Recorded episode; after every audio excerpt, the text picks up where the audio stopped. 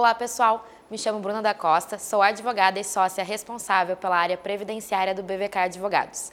E no vídeo de hoje vou falar sobre a aposentadoria por tempo de contribuição e a sua alteração após a reforma da Previdência. Em novembro de 2019, entrou em vigor a emenda constitucional número 103, a famosa reforma da Previdência, em que alterou as regras de concessão de benefícios previdenciários no regime geral de previdência social. Antigamente, para um segurado se aposentar por tempos de contribuição, exigia-se apenas o cumprimento de 35 anos de tempo de contribuição para o homem e 30 anos para a mulher, além da carência mínima de 180 meses. Porém, a reforma alterou essa regra e inclui o requisito de idade mínima para a concessão das aposentadorias. Com isso, a partir de novembro de 2019, temos o requisito da idade mínima de 65 anos para os homens e 62 anos para as mulheres.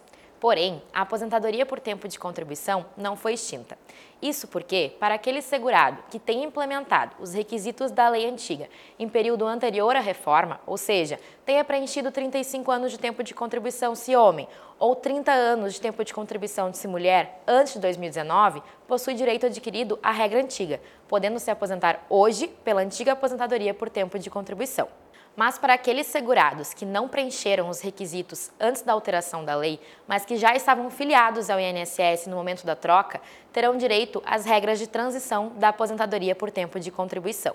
A emenda constitucional 103 trouxe quatro regras para o segurado que estava no meio do caminho para a concessão da aposentadoria, sendo elas: a regra do pedágio de 50%, a regra do pedágio de 100%, a regra da idade mínima progressiva e a regra dos pontos.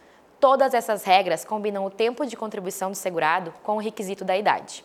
As regras de transição podem ser mais benéficas aos segurados do que a nova lei, em que determina a idade mínima de 65 anos para os homens e 62 anos para as mulheres.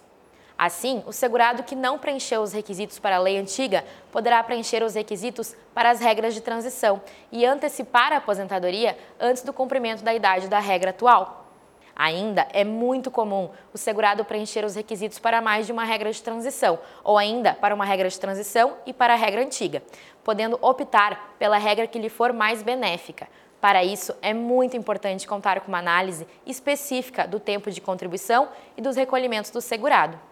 Assim, nesse período pós-reforma, o ideal é sempre avaliar o tempo de contribuição, os recolhimentos e o preenchimento dos requisitos para as regras de transição e para as regras antigas, podendo o segurado optar pela regra que lhe considerar a aposentadoria mais vantajosa.